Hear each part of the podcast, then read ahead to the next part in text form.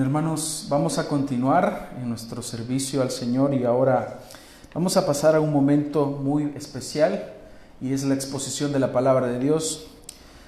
Pero ahora vamos a detener por un, por un tiempo nuestra serie de la carta a los romanos y vamos a iniciar una nueva serie en esta mañana, así que me complace decirles que vamos a iniciar una nueva serie y vamos a ir a Apocalipsis. Quiero que Demos inicio ahora a esta serie de predicaciones que se llama El mensaje a las siete iglesias. El mensaje a las siete iglesias. Ese es el, el título que le he colocado a esta serie. Y hoy vamos a hablar acerca de la iglesia de Éfeso. El título de esta, del sermón de esta mañana es Éfeso, la iglesia que abandonó su primer amor. Éfeso, la iglesia que abandonó su primer amor. Hermanos, el libro de Apocalipsis significa revelación. Eso significa Apocalipsis, del griego apocalipsis, que significa revelación, algo que está oculto, ¿no? Y que luego es dado a conocer y es revelado. Y precisamente esta revelación es la revelación de Jesucristo, quien ahora se muestra y se revela en todo el esplendor de su gloria, no crucificado, sino en el esplendor de su gloria sino como el que estuvo muerto pero ahora vive. Así se, lo expresa el Señor, el que estuvo muerto pero ahora vive por los siglos de los siglos. Entonces, si hermanos, Apocalipsis nos revela algo, es la gloria de nuestro Señor Jesucristo. Es Jesucristo en toda su gloria. Y el propósito de Juan para escribir este libro de Apocalipsis es bastante complejo, tan complejo como, como el libro mismo, pero que lo podemos resumir en esta verdad central. Y si ustedes eh, buscan por qué se escribió Apocalipsis, cuál es el propósito del libro, pues bueno, lo podemos resumir en esto. Juan escribió el libro de Apocalipsis para animar a los cristianos que sufren a mantenerse fieles hasta que Jesús regrese. Eso es lo que quiere el apóstol Juan. Que los cristianos que están en, en este mundo, y específicamente esta carta estaba dirigida a siete iglesias, pero vamos a ver cómo esto aplica para nosotros. Ellos estaban sufriendo persecución, estaban sufriendo las acechanzas del enemigo, habían falsos maestros queriendo introducirse a las iglesias para sembrar doctrina falsa, doctrina errada. Y vemos ahí, vamos a ver por ejemplo en la iglesia de Éfeso cómo el Señor eh, les felicita básicamente, les está elogiando por, ese deseo que ellos tienen de no tolerar a las personas malas, a los falsos maestros, sino que ellos lo que hacen es que conocen la palabra del Señor y desechan las falsas doctrinas. Y el propósito es que ellos puedan mantenerse fieles al Señor hasta que el Señor vuelva. Entonces Apocalipsis, si bien es cierto, algunos en nuestra niñez nos daba miedo leer Apocalipsis cuando nos contaban eh, todas las, la simbología que hay ahí, y uno le daba miedo, ¿no? Y uno tenía miedo, que Apocalipsis me da miedo. Pensaba uno, una, una película de terror pasaba en nuestra mente. Pero el propósito no es que tengamos miedo. El propósito es que nosotros podamos ver la gloria que le espera a los fieles, pero al mismo tiempo el Señor muestra una advertencia que hay o que van a sufrir aquellos que apostaten o que no crean en el Señor. Así que Juan escribió, hermanos, para asegurar a las iglesias. Él quería asegurar la fe de estas iglesias que eran Éfeso, Esmirna, Pérgamo, Tiatira, Sardis, Filadelfia, Laodicea y finalmente todo el resto del mundo cristiano, todos los hijos de Dios. ¿Y por qué en ese orden? Bueno, algunas personas dicen que cuando nosotros nos vamos en el mapa y seguimos el orden de las iglesias, empezando con Éfeso, era básicamente el recorrido que, que podía caminar una, una, persona para ir llevando las cartas, porque esto iba a ser una carta que iba a ser leída en cada una de las siete iglesias y era mucho más fácil recorrer ese camino. Y por eso es que estratégicamente existe ese orden. Y el libro de Apocalipsis nos garantiza que Jesús, hermanos, está en control de todas las cosas. Jesús tiene el control de todas las cosas, el control del sufrimiento que puede experimentar la iglesia. El Señor no lo pasa desapercibido, Él lo conoce, Él sabe el futuro glorioso para la iglesia, para los que son fieles a Él. Esto es alineado con este rol que tiene Juan como profeta y él expresa dos mensajes complementarios de Jesús hacia la iglesia. Primero, él da ofrecimientos de bendiciones para aquellos que son fieles al Señor y en segundo lugar, él transmite amenazas de maldición contra todos los que son desleales o que son apóstatas al Señor. Hermanos, Apocalipsis es un libro complejo. A nivel general no vamos a, meternos en todos los aspectos y detalles de Apocalipsis porque no es el fin estudiar todo el libro, sino únicamente el mensaje a las siete iglesias, pero estoy dando algunos elementos que nos ayudan a poder entender mejor eh, lo que vamos a estudiar, lo que vamos a conocer. Y si queremos dividir Apocalipsis, lo podemos dividir a nivel general en tres grandes rasgos. Primero, las cosas que has visto, según lo que el texto le dice a Juan. En segundo, las cosas que son. Y en tercer lugar, las cosas que son después de esta. Bueno, pues nosotros nos vamos a enfocar en las cosas que son.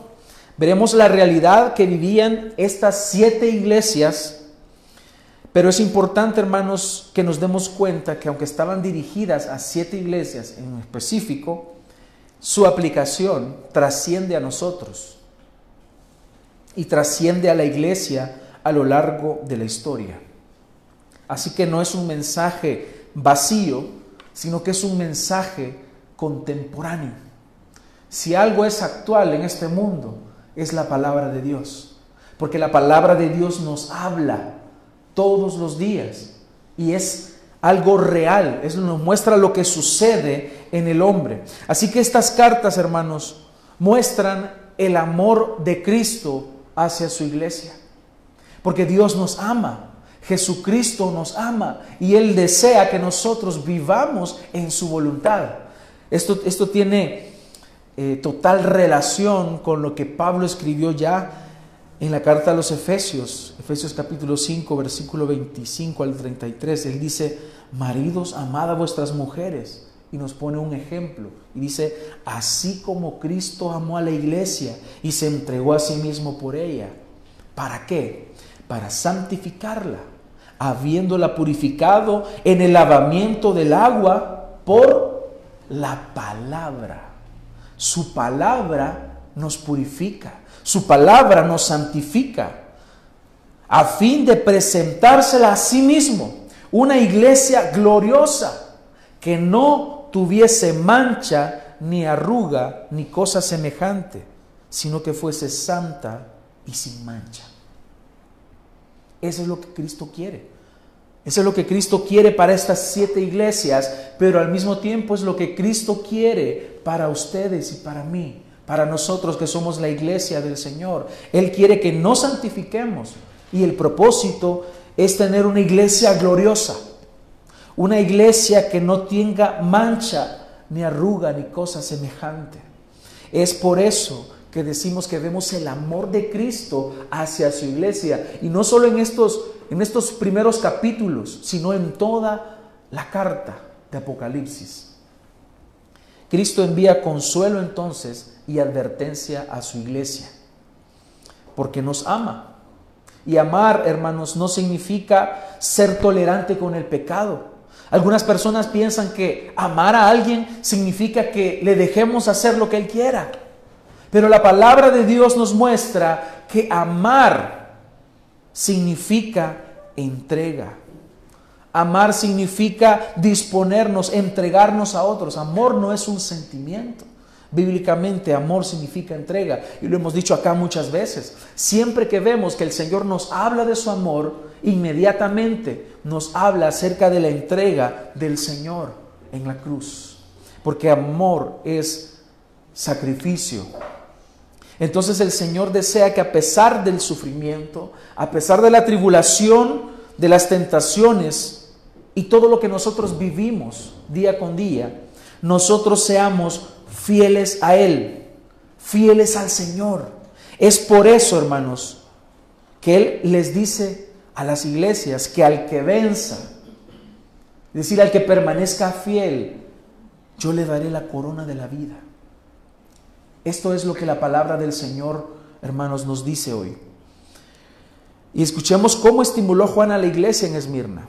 Por ejemplo, en Apocalipsis 2, 9 y 10 dice, yo conozco tus obras y tu tribulación y tu pobreza, pero tú eres rico. Así que le dice, no temas en nada lo que vas a padecer. Él no le dijo, yo te voy a quitar el padecimiento. Él le dijo, no temas en nada de lo que vas a padecer. Y todavía le dice, he aquí el diablo echará a algunos de vosotros en la cárcel para que seáis probados y tendréis tribulación por diez días. Sé fiel hasta la muerte y yo te daré la corona de la vida. De esta manera, el apóstol Juan les está estimulando a que ellos permanezcan fieles al Señor. Él no, no les está diciendo, ustedes van a dejar de padecer. Porque ya Cristo nos ha dicho, en el mundo tendréis aflicciones. Si hay algo que el Señor te promete es vida eterna y aflicciones y tribulaciones. ¿Aún quieres seguirle? Esa es la pregunta. En el mundo tendréis aflicciones. Y el Señor les está a ellos estimulando a que permanezcan en la fe. Lejos de prometerles protección del sufrimiento, Juan le dice a la iglesia de Esmirna que iba a padecer.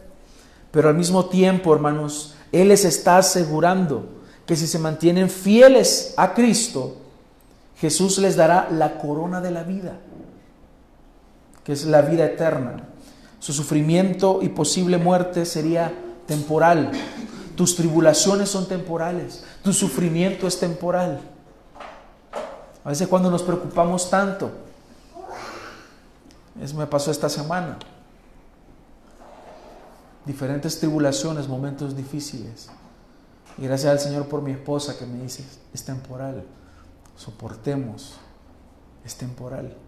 Cuando nosotros nos ponemos a pensar en que todos los sufrimientos que nosotros tenemos son temporales, comparemos la eternidad con el sufrimiento temporal que tú tienes, no importa cuál sea, puede ser el peor sufrimiento, pero es temporal. Y si lo comparas con la eternidad y la gloria venidera, no es absolutamente nada. Por lo tanto, hermanos, podemos esperar con gozo en el Señor. Están las palabras de un teólogo que él dice, el propósito de los ofrecimientos de bendición, estos ofrecimientos que Cristo está haciendo a las iglesias, es casi como si fueran parte de la naturaleza apocalíptica del libro porque garantizan a esas personas que a pesar de su realidad, a pesar de lo que realmente ven sus ojos, que están maldecidos, que están sufriendo, que son insignificantes, que están peleados con Roma, que los persigue el imperio, que están aislados de la cultura, todas las cosas parecen estar en contra de los cristianos. Todo parece estar en contra de los cristianos. Pero la verdadera historia si la pudiéramos quitar el velo, por así decirlo, la verdadera historia, es que si se aferran a la palabra de Dios y al testimonio de Jesús, experimentarán la bendición eterna de Dios. De eso se trata, hermanos, de permanecer en el Señor. Solo como ejemplo, hermanos, quiero que escuchemos también la amenaza, la advertencia que Jesús hace en contra de la iglesia de la Odisea que le dice, por cuanto eres tibio y no frío ni caliente, te vomitaré de mi boca. Hermanos, estas palabras son duras. ¿Qué es lo que se vomita, hermanos? Aquello feo, algo insalubre, algo insípido, algo que nos afecta, algo que daña, todo eso es expulsado de nuestro cuerpo porque no pertenece. De la misma forma el Señor hace esta expresión y es dura. Te vomitaré de mi boca. Estos tipos de amenazas fueron incluidas para que la audiencia original de Juan de las iglesias pudieran leer las visiones que siguen, esto que nos da miedo, lo que viene después, para que ellos lo lean con una conciencia de que son maldiciones de Dios para los apóstatas y para los que no han creído en el Señor Jesucristo. Entonces Juan está remarcando estas maldiciones para exhortarles a ellos, tanto a los falsos cristianos que habían en las iglesias como a los verdaderos, para que se arrepientan de sus pecados, para que ellos se vuelvan de su mal camino a la obediencia del Señor. Por ejemplo, varias veces las visiones de Juan nos están describiendo los castigos que caen sobre aquellos que adoran a la bestia. Hoy no vamos a ver quién es la bestia, pero el sentido de lo que Él está diciendo es que ellos se den cuenta qué castigo viene sobre los apóstatas. Vemos en Apocalipsis 14 que los idólatras son aplastados en el lagar de Dios, desmenuzados. Vemos en el versículo 16 que son atormentados con enfermedades. En el capítulo 19 y 21 que son quemados en el lago de fuego que arde perennemente. Entonces estas amenazas, hermanos, estas visiones son verdaderas amenazas para los falsos creyentes y para que los que son verdaderos creyentes se cuiden en el Señor, para que se santifiquen más pero también a, los verdaderos creyentes les trae ánimo el hecho de saber que el Señor les libra de todo ello. Por eso cuando nosotros decimos, hermanos, la salvación que el Señor te da, que es gratuita, es eterna y no se pierde, nosotros sabemos que el verdadero cristiano se regocija en el Señor, se goza en el Señor y se santifica. El verdadero cristiano al escuchar que la salvación no se pierde, no va a pecar Ah, como la salvación no se pierde, entonces yo voy a vivir como yo quiero. Eso no es lo que hace el verdadero cristiano. El verdadero cristiano al escuchar la esperanza gloriosa que el Señor Jesús nos da por gracia, lo que hacemos es que nos santificamos en el Señor. No vamos detrás de los pecados de los cuales el Señor ya nos ha salvado, sino que nos acercamos más a Él. Y esto es lo que muchas personas no entienden. Hermanos, decir que la salvación no se pierde no es decir ve y peca. Líbrenos el Señor de tal cosa. Cuando nosotros decimos que la salvación no se pierde, que la salvación que Dios te ha dado es eterna, significa santifícate más, glorifícale más, congrégate más, ora más, lee más tu Biblia, vive más para el Señor. De eso se trata. En fin, Apocalipsis, hermanos, no busca que nosotros tengamos en nuestra mente una película de miedo, solo para entretener nuestra imaginación, sino para que nosotros nos consolemos en medio del sufrimiento. Es para que nosotros nos afirmemos en el Señor. Así que hermanos, hoy damos inicio con el mensaje de Cristo a la iglesia de Éfeso. Y vale la pena mencionar, hermanos, que Éfeso fue, eh, perdón, Apocalipsis fue escrita, fue escrito este libro por el apóstol Juan, el amado. Este hombre había sido exiliado en la isla de Patmos para que muriese ahí. Y él, el Señor le revela, le trae esta revelación, aún el canon no estaba cerrado, y este es el el libro con el cual se cierra el canon. Ya no hay más revelaciones. Y el Señor le habla a este hombre y esa carta posteriormente fue enviada a las siete iglesias que estaban en el Asia, que es lo que ahora es Turquía. Vamos a leer entonces, hermanos, y voy a pedir que vayan a sus Biblias Apocalipsis capítulo 2. Vamos a leer del 1 al 7. Esos serán los versículos que nos van a ocupar esta mañana. Apocalipsis 2 del 1 al 7.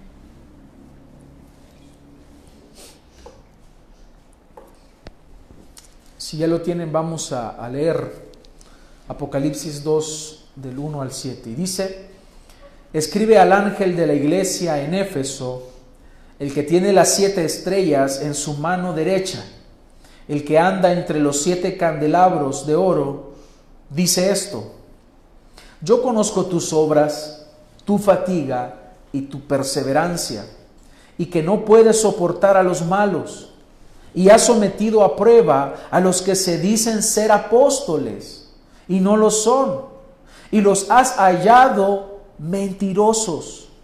Tienes perseverancia y has sufrido por mi nombre, y no has desmayado. Pero tengo esto contra ti, que has dejado tu primer amor. Recuerda, por tanto, de dónde has caído y arrepiéntete y haz las obras que hiciste al principio. Si no, vendré a ti y quitaré tu candelabro de su lugar si no te arrepientes. Sin embargo, tienes esto, que aborreces las obras de los nicolaitas, las cuales yo también aborrezco. El que tiene oído, oiga lo que el Espíritu dice a las iglesias. Al vencedor le daré a comer del árbol de la vida que está en el paraíso de Dios. Oremos. Amado Señor, te damos las gracias por, por este texto, por tu palabra, que ahora será nuestro alimento. Te suplicamos, Señor, que nuestros corazones puedan ser humildes, que podamos entender, asimilar, aceptar, recibir y aplicar tu palabra hoy. Ayúdanos a tener humildad, Señor, en nuestros corazones para que podamos aprender de ti. Oro, Señor, para que me ayudes a exponer tu palabra, a no errar en la exposición de ella, a no colocar mis pensamientos, sino lo que tu palabra nos dice. Yo te agradezco, Señor, por la vida de cada uno de mis hermanos. Bendice este tiempo, Señor, y que todos salgamos de aquí edificados, renovados en nuestra mente, transformados, gracias a la obra poderosa que tú haces, Señor, en nosotros. En tu nombre oramos, Señor. Amén. Bien, hermanos, Éfeso era una ciudad de gran importancia en Asia Menor, la zona geográfica que ahora se conoce como Turquía y quizás era la más importante de Asia Menor y no, no, por, no por gusto, fue la primera a, la cual el Señor le envía esta carta. De hecho, era una iglesia madre de la cual se formaron otras iglesias de alrededor. Estaba eh, a la par del mar Egeo, era un centro de comercio de tierra y mar, es decir, sus puertos, su puerto era de suma importancia y la zona era muy utilizada para el comercio. Era una ciudad entonces importante, junto a Alejandría y Antioquía. Eran las tres ciudades de mayor influencia en la parte oriental del imperio romano, así que era de gran importancia. importancia. Entonces, de hecho, Éfeso, ahí existía una de las que se conocían como las grandes maravillas, de las siete maravillas del mundo antiguo, y era el templo de la diosa Diana o Artemisa. Este templo, imagínense que era tan grande que tenía 130 metros de largo, 67 metros de ancho y tenía 120 columnas de piedra, cada una de 18 metros de alto. Así que era una gran edificación que estaba dedicada a una diosa, que era la diosa Diana, la diosa de la luna y la fertilidad era representada como una mujer cubierta de pechos. El culto a la, diosa Diana involucraba eh, pecados sexuales. Habían sacerdotisas en el templo que eran básicamente prostitutas, que tenían relaciones sexuales con los hombres que llegaban ahí. Por lo tanto, podemos decir que la iglesia de Éfeso estaba rodeada de todo este tipo de corrupción. Y es allí precisamente donde llegó el apóstol Pablo, según nos muestra Hechos capítulo 19, si ustedes desean leerlo en casa. Esta iglesia fue fundada por el apóstol Pablo Luego fue pastoreada también por Timoteo y en última instancia se cree que el apóstol Juan también estuvo ahí. Podemos decir entonces que esta iglesia tenía un fundamento sólido. Imagínense los pastores que tuvo. Pablo, Timoteo, Juan. ¿Acaso no iban a dejar un gran cimiento ahí estable, la palabra de Dios en ellos? Así que era una, una iglesia de la cual surgieron otras iglesias, las iglesias circunvecinas. Era una iglesia madre en ese sentido. Así que estamos hablando de una ciudad importante y la iglesia como tal había sido una iglesia sólida, con un cimiento firme. El contenido general de esta, de esta carta, si nosotros lo queremos clasificar y ordenar, podemos dividirlo, hermanos, en siete partes. El primero es la descripción de Cristo. Así inician, de hecho, todas las cartas, hablando de Cristo, quién es el que está escribiendo. Luego hay un elogio, hay un reproche, luego hay una exhortación, luego hay una advertencia, luego una promesa y por último, Él hace un llamado al arrepentimiento.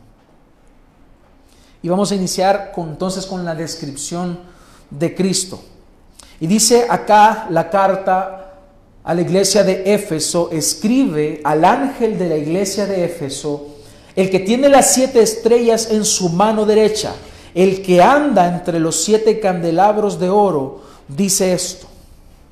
Aquí el ángel de la iglesia, hermanos, se comprende que es el pastor de la iglesia, el que está pastoreando, el que está a la cabeza en ese momento, el anciano que ha sido designado por Dios para pastorear a la iglesia. De hecho, ángel significa mensajero.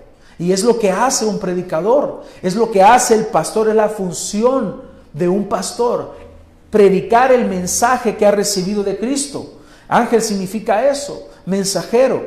Y nos hace entender, hermanos, la labor importante de los pastores en una iglesia, el cual es trasladar el mensaje de Dios a la iglesia, que la iglesia sea edificada, que la iglesia sea confrontada, que la iglesia pueda desarrollar esa paciencia en medio de las tribulaciones. Todo, hermanos, es por medio de la exposición de la palabra de Dios. Es la función más importante que el predicador realiza, trasladar su mensaje, el mensaje de Cristo, a la esposa de Cristo. Así que el texto también nos muestra, hermanos, la designación de autoridad eclesiástica que Dios ha instituido a la iglesia, en la iglesia.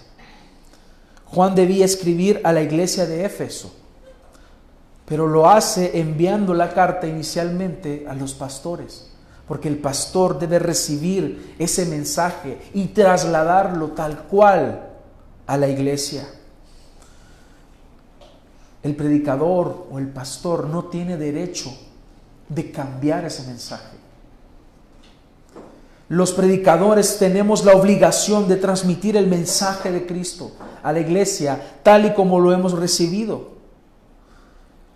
Y aquí vemos que Juan está escribiendo,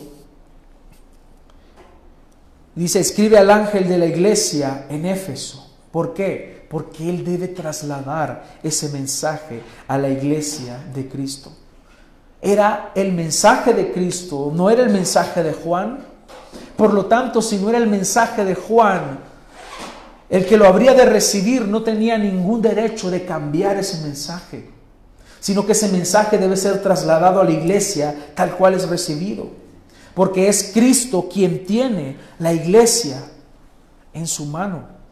Dice, el que tiene las siete estrellas en su mano derecha, el que anda entre los siete candelabros de oro, dice esto. Si ustedes se van al último versículo del capítulo 1, ahí nos dice quiénes son las estrellas y quiénes son los candelabros. Está hablando de los pastores y los candelabros de oro son las iglesias. Por lo tanto, el mensaje está siendo dirigido a las iglesias y el pastor debe recibir ese mensaje para trasladarlo a la iglesia. Así que según Apocalipsis 1.20, Las siete estrellas son los ángeles, es decir, los ancianos de las iglesias. Y los candelabros son las iglesias. Por lo tanto, hermanos, el mensaje proviene del dueño de la grey, del dueño de la iglesia, del que ha colocado a los pastores, porque la iglesia no le pertenece a ninguna persona, la iglesia es del Señor. Él les da un elogio y les dice, yo conozco tus obras, versículo 2 habiendo entendido, hermanos, que el mensaje proviene de Cristo, del alfa y la omega, del principio y, el fin, el que era, el que es y que será, aquel el primogénito de los muertos, de Él es el mensaje. Ahora pasa Él y empieza con la parte, la parte principal de la carta y dice, yo conozco tus obras yo diga y tú pensando cómo debes actuar. Éfeso era una iglesia que sabía qué era lo que tenía que hacer. Ellos obraban, se fatigaban, perseveraban en ello. Y qué hermoso es escuchar esto, hermano, este elogio. Que el Señor nos diga, yo conozco que ustedes son una iglesia trabajadora. Y aquel pastor al escuchar esto, Ah, el Señor me está felicitando, qué, bonito. Que el Señor nos esté felicitando, nos esté elogiando por el trabajo que estamos haciendo. El Señor conocía su trabajo. ¿Qué es lo que el Señor conoce? Lo vamos a desglosar. Primero conoce el Señor su trabajo incansable y su trabajo perseverante.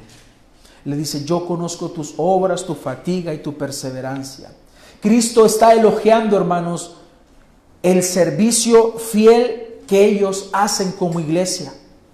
Ellos eran hermanos esforzados, hermanos que trabajaban, que desarrollaban una ardua labor, personas que daban su tiempo para el servicio a otros, semana tras semana, mes tras mes, año tras año. Por eso es que les dice que eran perseverantes.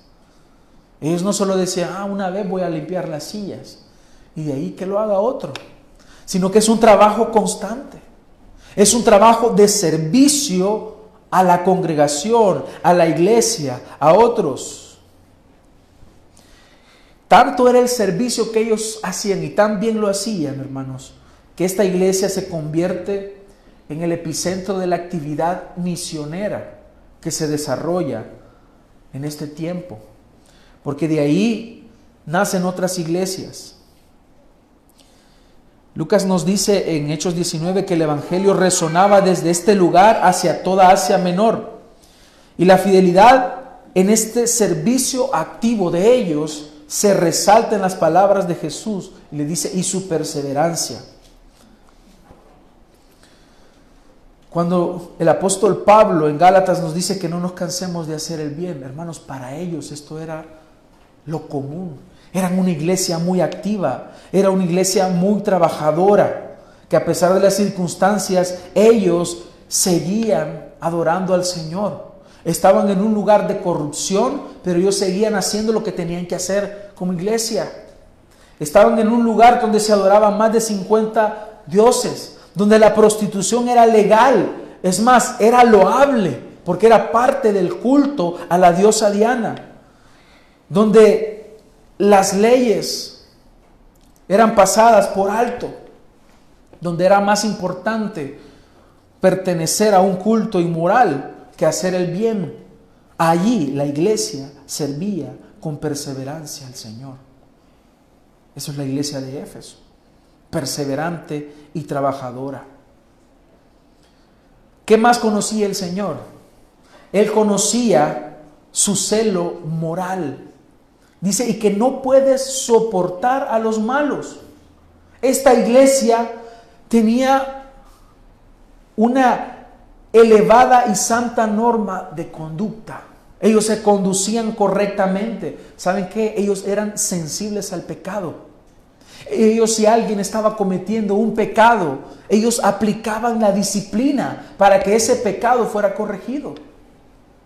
Ellos no podían soportar lo malo, no puede soportar a los malos. Hermanos, hoy en día nosotros conocemos iglesias donde es más importante el diezmo que las personas vivan en santidad. Hoy en estos días, hermanos, es más importante para los pastores hablar de dinero que hablarles a las personas de vidas santas, de vidas que agraden a Dios. Hermanos, esta iglesia tenía un estándar de acuerdo a la palabra de Dios. No hay un estándar moral más importante que seguir sino el de la palabra de Dios. Pero vivimos en tiempos en el cual se puede negociar se puede negociar eso. Está bien si tú tienes dos mujeres, pero trae el diezmo. Es más importante eso. Y eso es vergonzoso, hermanos. Y lo digo con toda libertad porque yo tengo familiares que se llaman cristianos, que viven en esa condición. Y ellos están felices porque van a la iglesia y no les dicen nada. Pero esta iglesia le dice, no puede soportar a los malos, aquellos que se llaman cristianos y que desacreditan la obra, que dicen y proclaman con su boca que son hijos de Dios, pero con sus hechos lo niegan. Tú no los puedes soportar y eso es loable, que no lo soportes. ¿Cuánto pecado se está tolerando hoy en las iglesias, hermanos? Cuánto pecado se está permitiendo en las iglesias utilizando aquella consigna, nosotros no somos nadie para juzgarlos. Hermanos, la palabra del Señor es clara. No tenemos que tolerar lo que el Señor no tolera. El Señor conocía su celo moral, pero no solo eso también él conocía su celo doctrinal. Dice, y has sometido a prueba a los que se dicen ser apóstoles y no lo son. Y los has hallado mentirosos. Hermanos, eso del apostolado, personas que se llaman apóstoles a sí mismos, no es nuevo. Es algo muy antiguo. De ahí de vez en cuando salen un montón de apóstoles, ¿no?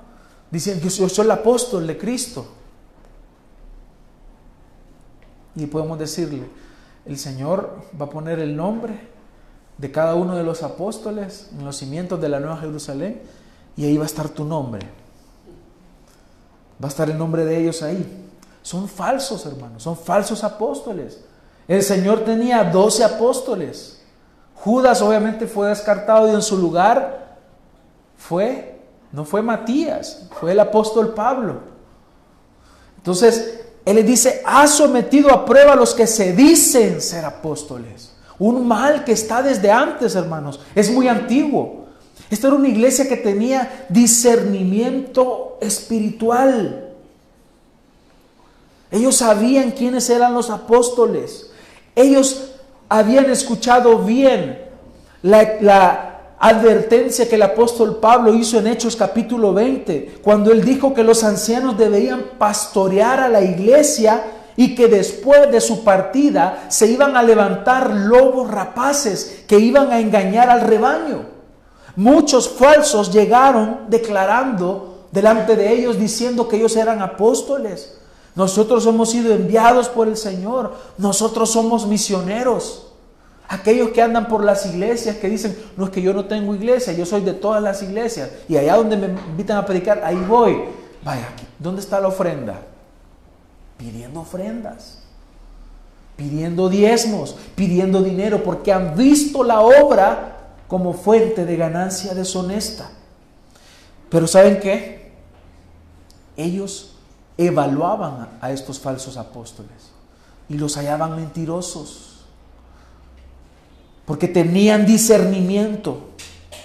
Entonces tenían celo moral, pero al mismo tiempo tenían un celo doctrinal. Hermanos, la doctrina es importante. En este tiempo se maneja la idea de que la doctrina es mala. Si les preguntamos, ¿qué significa doctrina, hermano? No saben responder, porque les han enseñado que la doctrina es mala. Porque a los pastores les gusta tener gente ignorante para manipularla. Entre menos leas la Biblia, mejor. Cuidado. Cuidado con esto, hermanos. Porque la iglesia debe tener un celo doctrinal, un conocimiento doctrinal. Doctrina significa enseñanza. Porque el conocimiento doctrinal hace que la iglesia viva de esta forma. Que cuando se levantan falsas enseñanzas, falsos maestros, herejías, estas herejías son quitadas y echadas fuera para que no arruinen la iglesia. Pues ellos lo tenían. Ellos ponían a prueba a los, a los que decían ser apóstoles y no lo eran. En el versículo 6 les dice, sin embargo, tienes esto que aborreces las obras de los nicolaitas, las cuales también aborrezco. Esto forma parte del elogio. También ellos aborrecían las obras de los nicolaitas. No se sabe a ciencia cierta quiénes eran los nicolaitas. Algunos dicen que eran los nicolaitas, eh, surgen de aquel diácono que se, que se llamó en Hechos capítulo 6 y que había desertado de la fe pero no hay ninguna evidencia de esto. Sin embargo, por el contexto, nosotros podemos ver que los nicolaitas, al parecer, eran personas que enseñaban herejías, pero que aparte de esto, lo que ellos enseñaban les impulsaba y les animaba a cometer actos de inmoralidad. Y algunos dicen que es una enseñanza gnóstica. ¿Se acuerdan que los gnósticos, una rama de los gnósticos creía y cree que la parte eh, física, obviamente que es mala, puede cometer cualquier tipo de inmoralidad y no afecta la parte espiritual que es buena? Así que al parecer esta era la enseñanza que se había introducido en algunas iglesias. Y acuérdense que ellos estaban en un contexto donde ese tipo de inmoralidad sexual era común. Pero el Señor le dice que aborreces las obras de los nicolaitas, las cuales yo también aborrezco. Éfeso, estás alineado con mi voluntad. Iglesia de Éfeso está alineada con la voluntad del Señor, lo cual el Señor les elogia. Pero también el Señor conocía su sufrimiento. Hermanos, porque cuando uno rechaza el pecado, porque cuando uno no tolera el pecado del mundo, cuando uno hace a un lado todo esto, ¿qué es lo que sucede? El mundo te comienza a odiar. El mundo te comienza a ver como un bicho raro. El mundo te comienza a ver de una forma despreciable. Porque cuando tú les muestras algo de la moralidad que el Señor nos muestra que debemos cumplir en la palabra de Dios, somos extraños al mundo. Entonces, ellos estaban sufriendo, hermanos, el desprecio, la persecución de Roma, el desprecio de la sociedad. Eran personas que estaban padeciendo y había algo que les causaba un, más padecimiento. Y es que el, imperio romano exigía que todo ciudadano del imperio proclamara la consigna, el César es Señor. Y ellos no podían decir eso, porque ellos confesaban con su boca que Jesús es el Señor el curios. Entonces, hermanos, ante todo lo que ellos vivían a su alrededor, sufrían una doble persecución. El acoso de las personas y el desprecio y la persecución del imperio. Esta iglesia sufría por causa de Jesús. En resumen, hermanos, Cristo conoce todo lo que la iglesia vive. Cristo elogia varias cosas de esta iglesia y la estimula para que retenga lo que tiene. De la misma forma, hermanos, nosotros no debemos pensar que Cristo es indiferente a lo que nosotros vivimos. Si tú sufres, el Señor conoce tu sufrimiento. Si tú sufres por la causa de Cristo, el Señor conoce tu sufrimiento. Él sabe lo que tú padeces por causa de Él. Él conoce también tus obras, lo que tú haces para la iglesia, lo que tú haces para el necesitado, lo que tú haces para los hermanos. El Señor conoce cuando tú predicas el Evangelio, cuando tú predicas la sana doctrina, cuando tú eres hospitalario, cuando eres generoso, el Señor conoce todo. Así que retén eso que tienes. Sin embargo, a pesar del incansable servicio de la iglesia de Éfeso, a pesar de su conocimiento doctrinal, su celo doctrinal y su servicio, su moralidad, a pesar de todo esto, hermanos, no todo era perfecto. Y es cuando el Señor en el versículo 4 les dice un reproche pero tengo algo contra ti, que has dejado tu primer amor. Hermanos, ellos eran trabajadores incansables. Ellos eran personas dedicadas y entregadas a la obra de Dios, celosos en la moral y en la doctrina cristiana. Sufrían por el nombre de Cristo, sufrían por su fe. Pero faltaba algo. Y es que estaban fallando en el amor. Después de dos o tres generaciones aproximadamente, desde el inicio de la iglesia, el Señor les está diciendo que hay algo que corregir. Y es que ellos habían dejado de amar a Cristo. El versículo 3 dice que ellos habían sufrido por el nombre de Jesús. Pero el concepto bíblico de amor, hermanos, es entrega. Es decir, ellos se entregaban a Dios. Pero el problema de ellos era que habían perdido, hermanos, el objeto de su amor. Si amor es entrega. Ellos estaban obrando, Estaban visitando enfermos, estaban predicando, estaban congregándose, estaban leyendo la Biblia, se estaban discipulando. Estaban haciendo todo lo que la iglesia tiene que hacer. Pero el Señor les recrimina y les dice, has dejado tu primer amor.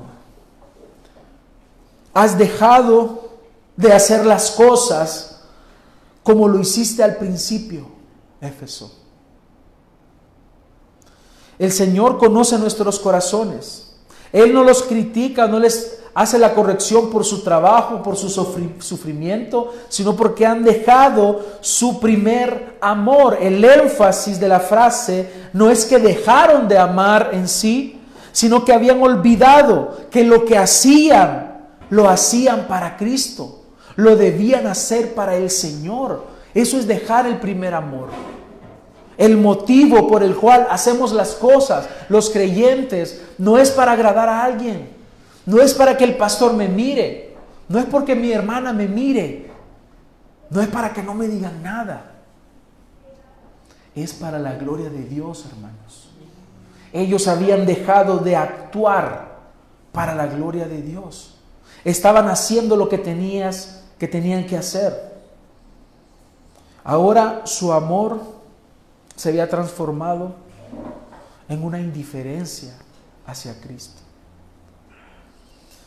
Hermanos, nosotros podemos fallar de la misma manera. Ellos se habían tornado insensibles y esto encaja perfectamente con nuestras iglesias. Nosotros podemos fallar de esta manera, hermanos. ¿Y cómo podemos fallar? Y esta es una aplicación directa, hermanos, para nosotros. Podemos fallar de la misma forma que Éfeso al predicar la palabra de Dios con buena doctrina, pero sin amor, al congregarnos por costumbre, pero sin amor a Cristo, al reprender al que está pecando con el deseo de humillarlo. Ahí estamos pecando como, como la iglesia de Éfeso lo hizo, al ayudar a otros con el propósito de hacernos la selfie. Aquí estamos entregando a los pobres muchos lo hacen así, para subir al Facebook y que nos digan, wow, qué, qué persona más dadivosa, un ejemplo, una gran persona. que tu mano izquierda no sepa lo que hace tu mano derecha. Cuando oréis no toquéis trompeta. Aquí estoy orando. El hipócrita es lo que hace para que lo vean. Porque ahí no hay amor. Es lo que Cristo les está recriminando. El Señor les dice, ustedes no sean como los fariseos hipócritas que cuando ayunan demudan su rostro. Ay, ay, ay. todo demacrado. ¿Y qué te pasa? ¿Estás enfermo? No, es que ando ayunando para el Señor hipócrita. Lo único que deseas es que la gente te vea. No estás haciendo nada con amor. No está Cristo detrás, está tu propio egoísmo, está tu propio orgullo, está tu propia reputación. También lo hacemos al obedecer a las autoridades de la iglesia para ganar el favor de ellos. Personas que andan buscando liderazgos en las iglesias lo que el pastor me diga, Porque después voy a ser, voy a ir ascendiendo, voy a ser líder, tal vez pastor.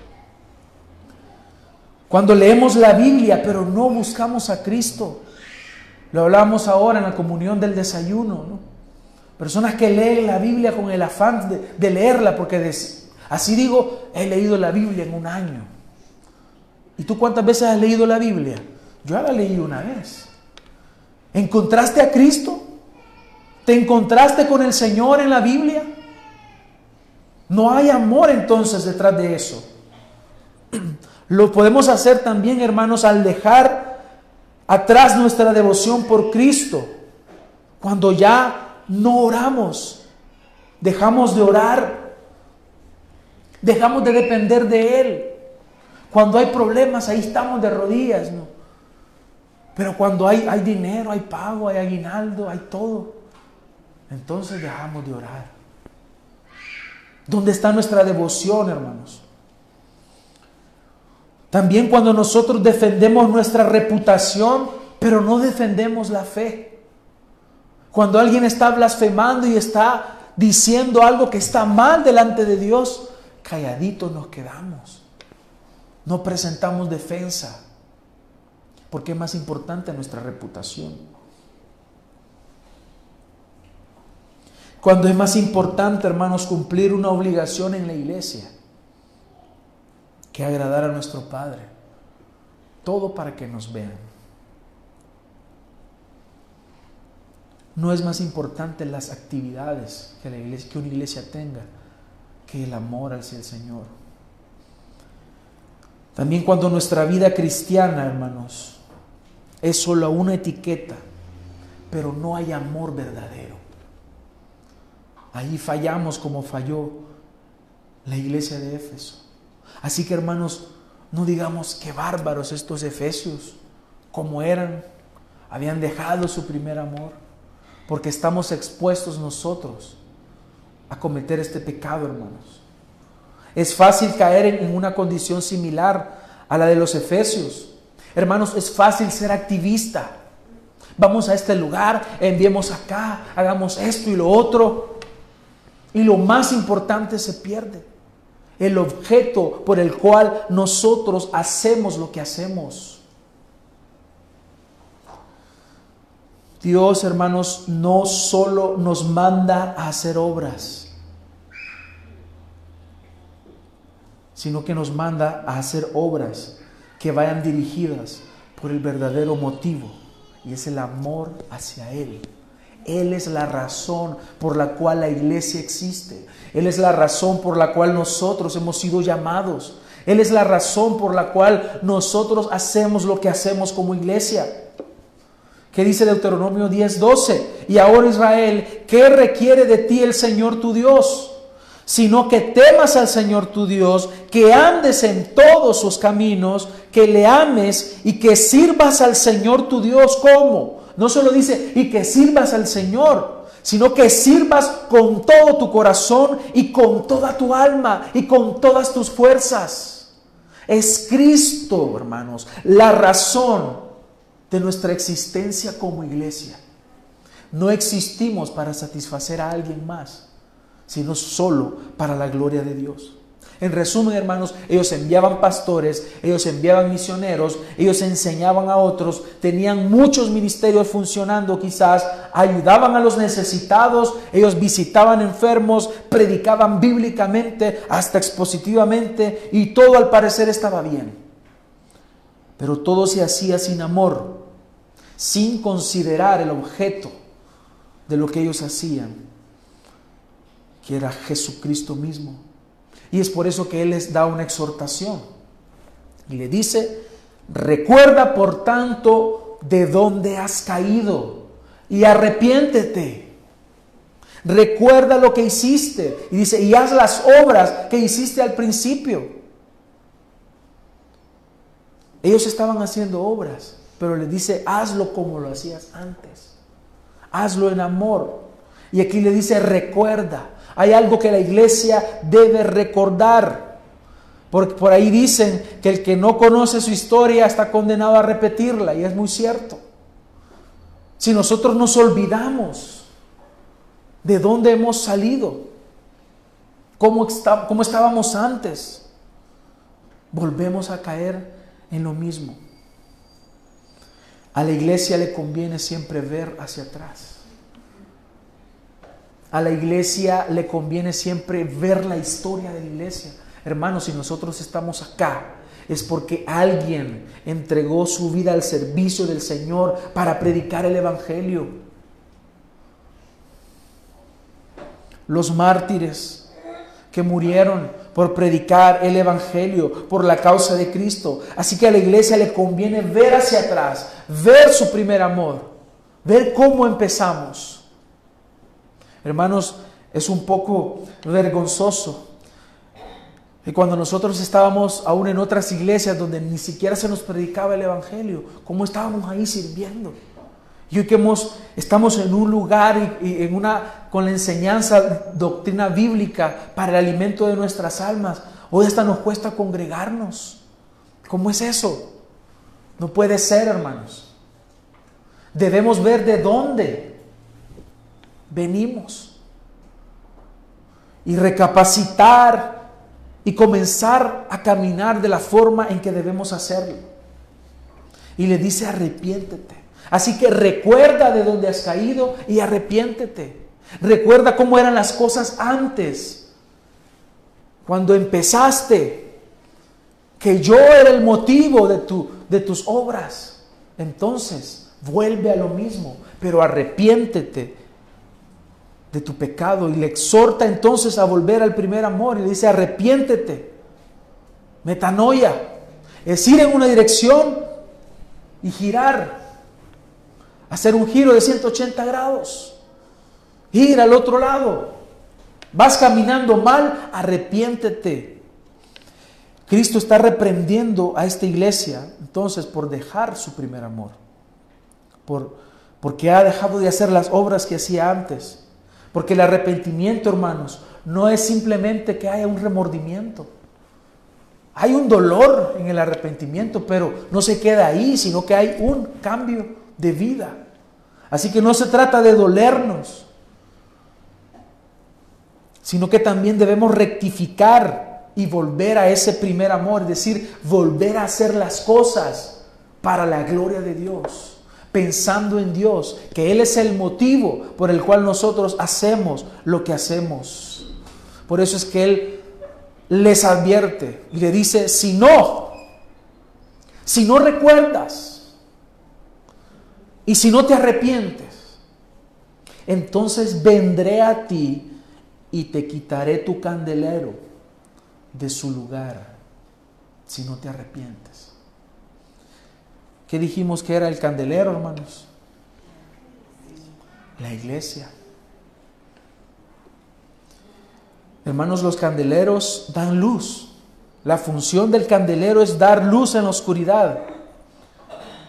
Y estos representan a las iglesias. Entonces debemos entender que lo que va a pasar con ellos es que no van a dar luz. Y paulatinamente dejarán de ser iglesia se llenará de apóstatas y van a pasar de ser una iglesia a ser un club social, donde todo es Tranquilo, estamos en actividades, así que todo está bien. ¿Estamos sirviendo? Sí, todo está bien entonces. No hay ningún problema. Obviamente los que son verdaderos hijos de Dios, que tienen que morir, se irán, pero los que queden, hermanos, ya no serán luz, ya no serán candeleros, ya no brillarán en medio de la oscuridad, dejarán de ser iglesia para convertirse tal vez en un club social, en un centro terapéutico, en un centro motivacional, en cualquier cosa que a ustedes se les venga a la mente, menos en una iglesia. Ellos no solo deben reconocer su falta, sino que deben corregir lo que están haciendo mal. Esto va en el mismo sentido de lo que le dice Pablo a Timoteo, para que corrijas lo deficiente. Eso debe ser corregido, hermanos. Ellos estaban en una ciudad pagana, abundante de pecado, promiscuidad sexual, idolatría, corrupción. De la misma forma que nosotros, hermanos. ¿Acaso no estamos rodeados de lo mismo? Estamos rodeados exactamente de lo mismo. Por lo tanto, nuestro deseo debe ser ser luz en medio de las tinieblas. Y para eso existimos como iglesia. Pero siempre lo debemos hacer para la gloria de Dios. Si no alumbramos con el Evangelio, si ya no estamos alumbrando, si no estamos viviendo como iglesia, si no somos luz, entonces puede ser que ya el juicio de Dios ha llegado y ya tu candelero fue quitado. Ya no eres luz. Hermanos, Dios nos ayude a ser una iglesia que alumbre. Por eso, hermanos, nuestro compromiso es con la palabra de Dios. Predica la palabra a tiempo y fuera de tiempo. Reprende, exhorta, a sobra de evangelista, cumple tu ministerio para ellos, hermanos, para el fiel, para el que no se mueve, hay una promesa. Y él dice, al vencedor le daré a comer del árbol de la vida que está en el paraíso de Dios. Esta promesa es para el vencedor. Aquí vemos para quién es o la persona que está involucrada y la promesa es al que venza, es al vencedor, es decir, al que permanezca fiel hasta la venida de Cristo. Esta frase puede traducirse como al que está venciendo, al que está triunfando. Es aquel que está en Cristo. Es aquel que permanece en el Señor. Es aquel que no es movido de aquí para allá por cualquier viento de doctrina, sino que permanece fiel a Dios. Hermanos, no es salvación por obra sino que es evidencia de la fe. Aquí el Señor no está predicando salvación por obras. Cuando dice al que venza, no está hablando de aquel que por sus propios méritos va a llegar el día del Señor y él va a decir, ah, aquí estoy, mira, permanecí fiel. Está hablando de que la evidencia del Hijo de Dios es que permanece fiel. Y dice que para él hay una promesa. Le daré a comer del árbol de la vida que está en el paraíso de Dios. La promesa es doble. Está la promesa, hermanos, de la vida eterna. Este árbol lo encontramos por primera vez en Génesis. Entonces, se nos dice que si Adán y Eva hubieran comido de ese árbol, hubieran vivido para siempre, ¿no? Por otra forma, hermanos, por otro lado, no es no se trata solo de vivir para siempre, sino en una felicidad plena que solamente puede ser alcanzada en la presencia eterna de Cristo. ¿Se dan cuenta de esto, hermanos? Que la eternidad sin Dios no tiene sentido. Se trata de la eternidad con Él. Es estar con Él. Y Juan había dicho en la primera carta que luego seremos como Él. Le veremos a Él tal como Él es porque seremos como Él. Es estar en la presencia del Señor. Es vivir para Él.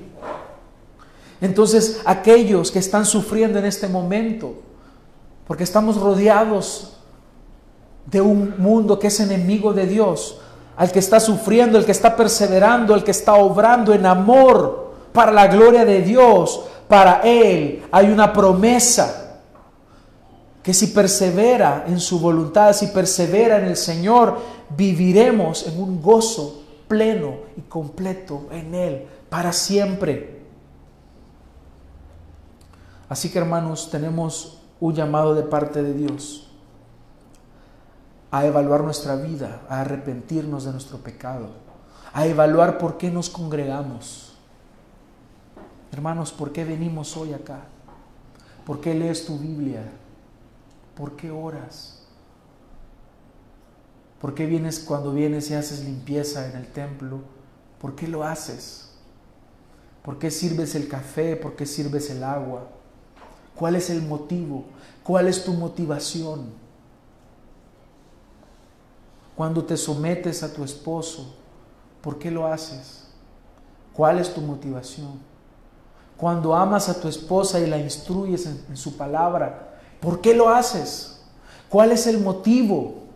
Cuando enseñas, cuando predicas, cuando evangelizas, cuando corriges a alguien, ¿cuál es tu motivación detrás de todo ello? ¿Está Cristo ahí? Si no, recuerda de dónde has caído y arrepiéntete y haz las obras que hacías antes. Cuando comenzaste, siempre se trae a memoria aquel gozo y aquella pasión que se hacía, como se hacían las cosas al principio de nuestra vida cristiana. A eso la gente le llama el primer amor. Porque hay una devoción, hay una entrega. Las personas se quieren congregar todos los días. Quieren hacer vigilias todos los días, quieren estar ayunando. Pasan los años y se acabó. Pues el Señor quiere que volvamos a la motivación principal de las cosas, que es Cristo mismo. Por eso Él hace un llamado. Y Él dice, el que tiene oídos, que oiga lo que el Espíritu dice a las iglesias. Si el Señor te da oídos para oírle, entonces presta atención y corrige lo deficiente. Aunque este mensaje fue dirigido a la iglesia de Éfeso, es necio no prestar atención nosotros hoy. Dios quiere que vivamos para su gloria. Esta palabra fue inspirada por el Espíritu Santo. Por tanto, nosotros que estamos aquí hoy, si tienes oídos espirituales para entender lo que Dios te está diciendo ahora, pues entonces presta atención y arrepiéntete y vive de acuerdo a la voluntad del Señor. Porque no se trata de ser activistas, se trata de lo que nosotros hagamos, hacerlo para la gloria de Dios. Así que el que tiene oídos para oír, que oiga lo que el Espíritu nos dice hoy a la iglesia. Vamos a orar.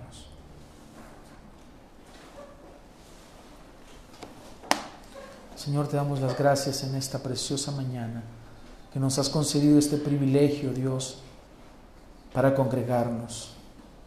Hoy, Señor, nos humillamos delante de ti. Hoy reconocemos nuestras faltas, nuestras culpas y transgresiones a tu palabra, a tu ley. Te rogamos que traigas arrepentimiento, Señor.